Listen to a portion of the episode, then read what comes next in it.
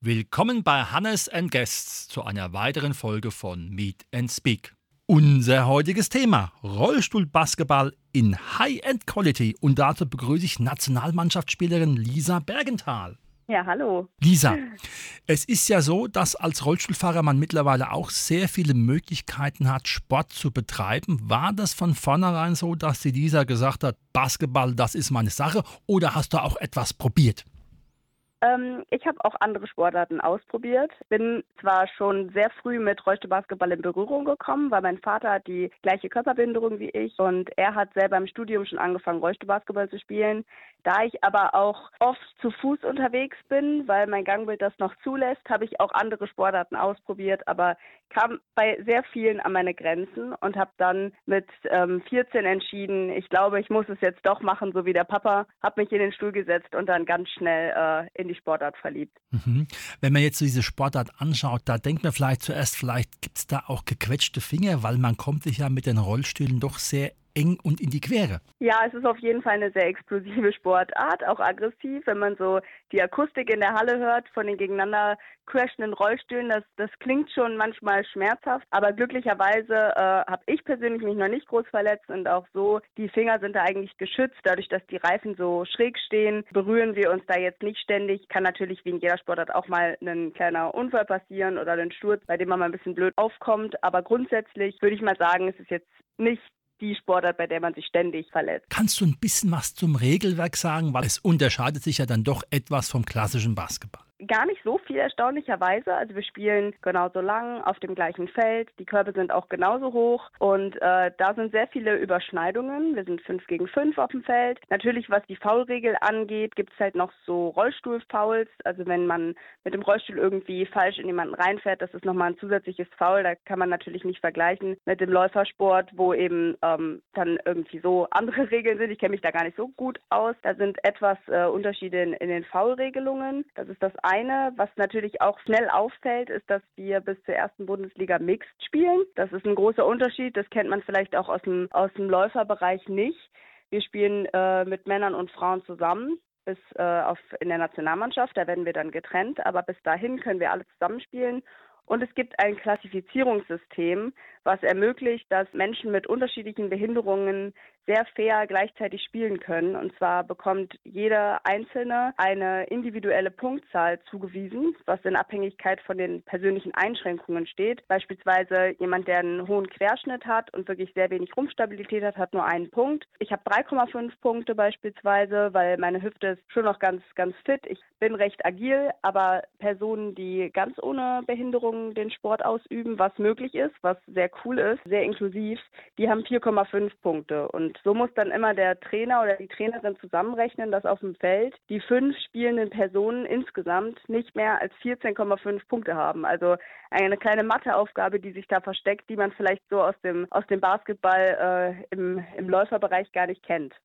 Mhm. Sehr spannend, aber natürlich absolut vernünftig. Wie sieht es aus, wenn ich den Ball habe? Dann kann ich ja vermutlich nicht die ganze Zeit mit dem Ball übers Feld rollen. Was muss da beachtet werden, wenn ich den Ball bekomme? Das ist ähm, eine, eine gute Frage. Wir haben auch so eine Schritteregel, die dann halt eine Schubregel ist. Und zwar müssen wir alle zwei Schübe, und da zählt jede Lenkung oder jede Berührung sozusagen am Rad, ähm, müssen wir auch einmal dribbeln. Es gibt dann nicht diesen Sternschritt sozusagen, dass man passen muss oder werfen muss, sondern dass man immer wieder den Ball aufnehmen kann. Aber es ist eben ähm, Zwang sozusagen alle zwei Schübe den Ball entweder zu dribbeln, zu passen, zu werfen oder wie auch immer. Das Dribbeln ermöglicht dir ja sozusagen mit der abgewandten Seite zum Gegner vorwärts zu kommen, oder? Ja, eigentlich schon. Mhm. Und gibt es natürlich dann auch logischerweise die normalen Dreierwürfe oder ist es dann eher schwierig aus der Distanz, weil man ist ja dann doch viel, viel kleiner vom, vom Wurf, Abwurfpunkt? Ja, also ähm, es gibt Dreier und die werden auch eingesetzt. Wahrscheinlich nicht so viel, wie man es vielleicht aus der NBA kennt. Die Quoten sind da doch etwas schlechter. Aber grundsätzlich, dadurch, dass wir halt anrollen, kriegen wir daher den Schwung und die Wurftechnik ändert sich halt einfach. Also natürlich sind wir niedriger, aber äh, wir haben dann wahrscheinlich ein bisschen mehr auf den Armen an Muskulatur, sodass wir trotzdem zum Korb kommen und eben den Schwung des, des Rollstuhls noch mitnehmen können, sodass da auf jeden Fall auch drei Punktewürfe drin sind. Jetzt bist du ja auch Nationalmannschaftsspielerin. Wie muss man sich da einen Trainingsaufwand vorstellen? Ja, also es ist natürlich in Abhängigkeit davon, was steht. Wir haben jetzt zum Beispiel in diesem Jahr bereits eine Weltmeisterschaft hinter uns. Ähm, die haben wir im Juni gespielt. Jetzt bin ich schon mit den Monaten durcheinander gekommen. Ja, die haben wir letzten Monat gespielt. Ich bin vor zwei Wochen erst zurückgekommen.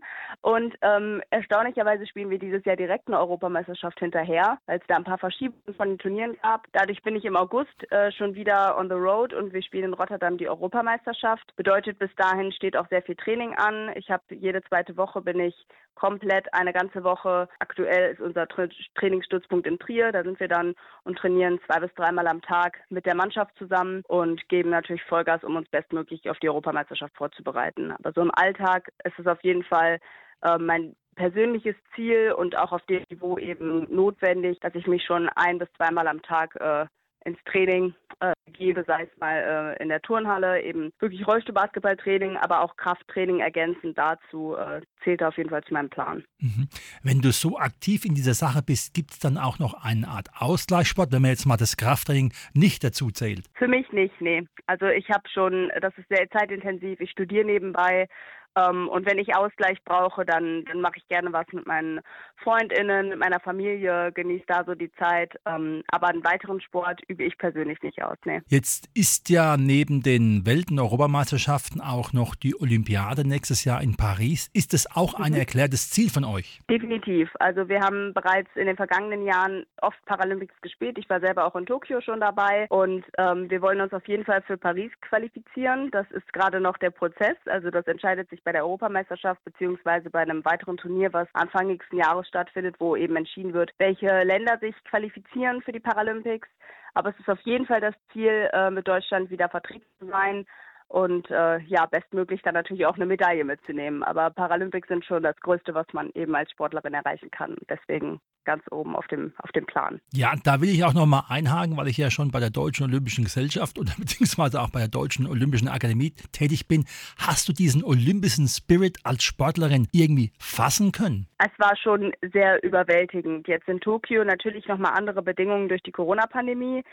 Dadurch, dass weniger, also gar keine Zuschauer vorhanden waren, war es natürlich schade und ich glaube, dieser, dieser Vibe kam nicht so ganz rüber, aber es war trotzdem allein in dem paralympischen Dorf, was ja genauso ist wie das olympische Dorf. Das war unglaublich überwältigend. Also wahnsinnig viele verschiedene Menschen mit Behinderungen zu sehen. Das war für mich einfach auch schon total beeindruckend und dann eben so viele Athletinnen, die da ihren Weg gegangen sind, um da hinzukommen.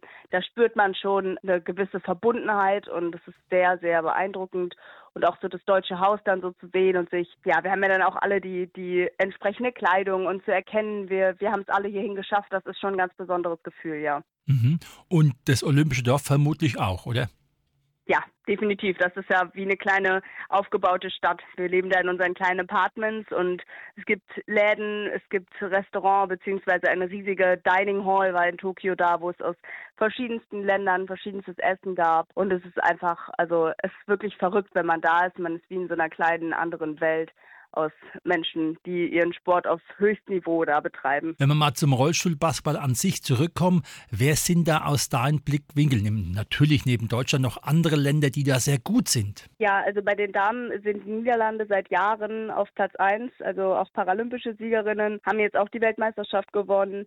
Die sind sehr, sehr stark. Ähm, definitiv ein, ein, gegnerisches Team, was wir nicht aus den Augen halten können. USA schlägt sich gut. Jetzt äh, bei der Weltmeisterschaft hat China den zweiten Platz belegt, auch eine sehr, sehr starke Nation, sehr diszipliniert, gutes Spiel. Ja, auf Platz vier haben wir jetzt die letzten Jahre immer wir gesessen. Wir wollen natürlich in Zukunft uns noch ein bisschen weiterentwickeln, um auch mal wieder eine Medaille zu holen. Aber das sind so aktuell, würde ich sagen, die Top-Teams. Bei der Europameisterschaft fallen dann auch immer Spanien und äh, Great Britain noch aufs, aufs Feld, die ganz gut sind. Aber ähm, ja, planmäßig wollen wir die auf jeden Fall schlagen. Gut, das ist natürlich richtig sinnvoll. Mit der Sportart an sich wird man vermutlich noch kein Geld verdienen können, um zu leben davon. Äh, das ist tatsächlich falsch. Ich kann aktuell davon leben, was ein großes Privileg ist. Wir bekommen über die Sporthilfe natürlich absolut nicht vergleichbar mit, mit Fußball beispielsweise, aber wir bekommen so ein Gehalt, dass ich zumindest während meinem Studium keinen zusätzlichen Studijob mehr suchen muss. Ich kann vom Sport aktuell leben und meinen momentanen Unterhalt sozusagen bezahlen.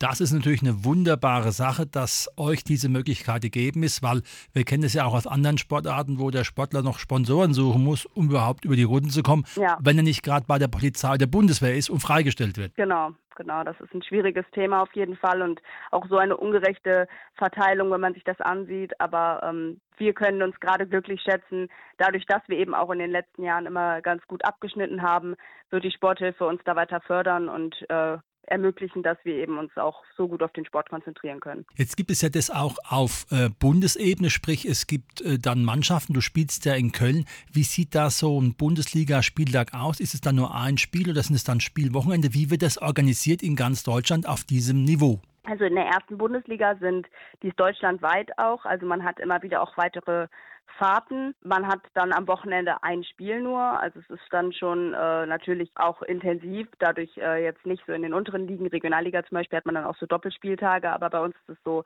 in der ersten Bundesliga, dass wir dann ein Spiel haben. Und dann eben, äh, ich glaube, es sind circa zehn Teams, die sich in Deutschland in der ersten Bundesliga aktuell befinden. Frag mich nicht, wie es nächstes Jahr aussieht. Aber ähm, grundsätzlich äh, hat man dann einen strikten Plan, dass man circa von Oktober bis April fast jedes Wochenende ein Spiel hat, zusätzlich dann innerhalb der Liga mit dem, mit dem jeweiligen Bundesliga-Verein auch noch sowas wie eine Euroleague, Champions League, was eben so auch vergleichbar mit dem Fußball noch so zusätzliche Turniere sind, wo man eben ausspielt, wer bestes Team Europas ist beispielsweise. Und ja, solche, solche Events kommen auch noch oben drauf. Alde, ich sehe schon, der Koffer ist ein Reisebegleiter von dir. Definitiv, ja. Jetzt weiß ich ja auch, ohne Schiri geht kein Spiel, habe ich ja auch mal eine Serie gemacht. Wie sieht es da mit den Schiedsrichterinnen und Schiedsrichtern aus?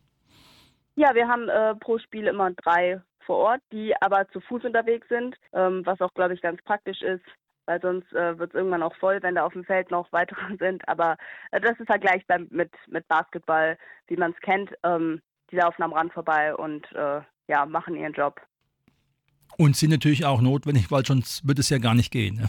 Definitiv. Das merkt man in meinem Training, wenn man dann selber seine Fouls ansagen soll. Da sind ja doch alle unterschiedlich und nehmen das unterschiedlich wahr. Also ich finde auch Schiedsrichter, Schiedsrichterinnen da ganz wichtig. Kommen wir zum Abschluss nochmal auf diese inklusive Sache. Ich bin ja selbst Sportpädagoge und freue mich immer über die Unfallkasse Hessen, wenn da jemand kommt, der dann seine äh, Sport, Basketball, Rollstühle quasi mit in den Unterricht nimmt und den Schülern diese Bewegungserfahrung gibt. Kannst du mal ein bisschen was zu erzählen zu diesem gemeinsamen Treiben? Weil ich glaube, es ist eine der ganz, ganz, ganz wenigen Sportarten, wo Menschen, die Fußläufer sind oder die im Rollstuhl sitzen, gemeinsam Sport treiben können. Genau, das ist, ich glaube, auch die inklusivste Sportart, die es gibt, äh, weil wir eben wirklich auch bis zur ersten Bundesliga auch auf hohem Niveau Menschen mit und ohne Behinderung gemeinsam auf dem Feld haben. Und das ist eben durch dieses Klassifizierungssystem, was ich vorhin schon mal angerissen hatte, eben gewährleistet, dass trotzdem Fairness entsteht, dass eben nicht deswegen dann alle Menschen ohne Behinderung da äh, ihren, ihren Raum haben, sondern es ist eben immer müssen auch, auch Spieler und Spielerinnen mit Behinderungen auf dem Feld sein, weil fünf mal viereinhalb, also eine nicht behinderte Person, würde sich auf dem Feld gar nicht äh, stellen lassen. Und es ist halt total der schöne Aspekt, dass wir die Möglichkeit geben, dadurch, dass wir eben alle dann im Rollstuhl zusammenkommen und auf einem gleichen Bewegungsniveau sozusagen sind. Also wir, wir müssen natürlich alle dann im Rollstuhl sitzen. Es ist jetzt nicht so, dass die, die laufen können, dann zwischenher laufen. Aber ähm, es ist halt einfach total schön. Ich glaube, in keiner anderen Sportart gibt es diese Möglichkeit. Und dann eben auch noch dadurch, dass wir mit den Geschlechtern gemischt spielen. Ich habe selber die Erfahrung gemacht, mit meinem Vater in einer Mannschaft zu spielen in einer Saison und solche solche Sachen, ich glaube, das kriegt man in anderen Sportarten gar nicht, diese Möglichkeit eben so bunt durchmischt mit verschiedenen Menschen zusammenzukommen. Da heißt ja auch unser Titel High End Quality. Jetzt yes. bist du ja noch in Köln aktiv, also in der Nationalmannschaft und in Köln aktiv. Wie viele mhm. Spielerinnen oder dann auch Spieler gehören zu einem Kader? Wir haben immer zwölf.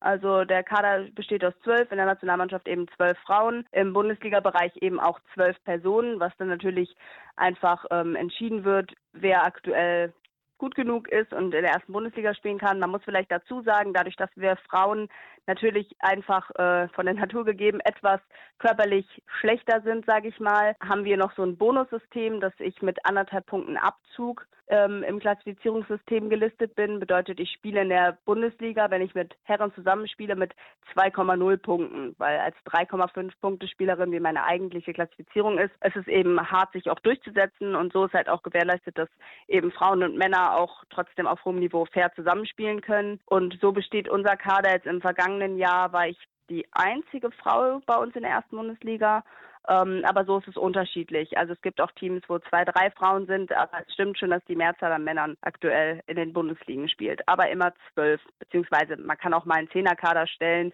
gerade so, was, was die Bundesligen angeht. Das hängt dann einfach davon ab, wie viele Personen gerade zur Verfügung stehen. Gut, aber ich will jetzt auch gar nicht gegen die spielen, weil so wie du dich anhörst, ist das alles voller Power. Und äh, ich sage mal so, ich gehe mal fest davon aus, dass dieser wunderbare Ball auch bei dir oft im Korb landet.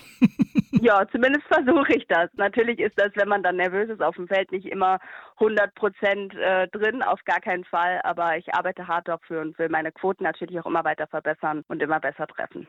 Ist es da leichter, aus dem Rollen herauszutreffen oder ist es besser, wenn man quasi steht? Ich glaube, das ist eine individuelle Sache. Also ich persönlich werfe sehr gerne aus dem Rollen. Hängt aber auch vom, vom Schuss ab. Also einen Freiwurf, der auch genau an derselben Linie ist wie aus dem Basketball bekannt, ähm, ist natürlich aus dem Stand und das ist auch, äh, da spezialisiert man sich ja dann auch drauf. Aber wenn ich beispielsweise von der Seite komme, werfe ich sehr gerne auch aus dem Rollen. Aber das hängt einfach davon ab, ähm, wie man sich selber gerne positioniert, wo man, welche Schusspositionen man einfach bevorzugt und wie man von da aus dann eben trifft. Super. Das war heute unser Thema Rollstuhlbasketball in High-End Quality mit der Lisa Bergenthal. Ich würde sagen, für mich heute wieder ein Volltreffer. Liebe Lisa, herzlichen Dank und natürlich hoffentlich klappt es mit Paris 2024. Ich drücke die Daumen. Vielen, vielen Dank. Danke fürs Interview. Ich hoffe es auch, dass wir nach Paris kommen. Ich denke mal, wir geben alles und äh, freue mich, wenn man sich dann wieder sieht.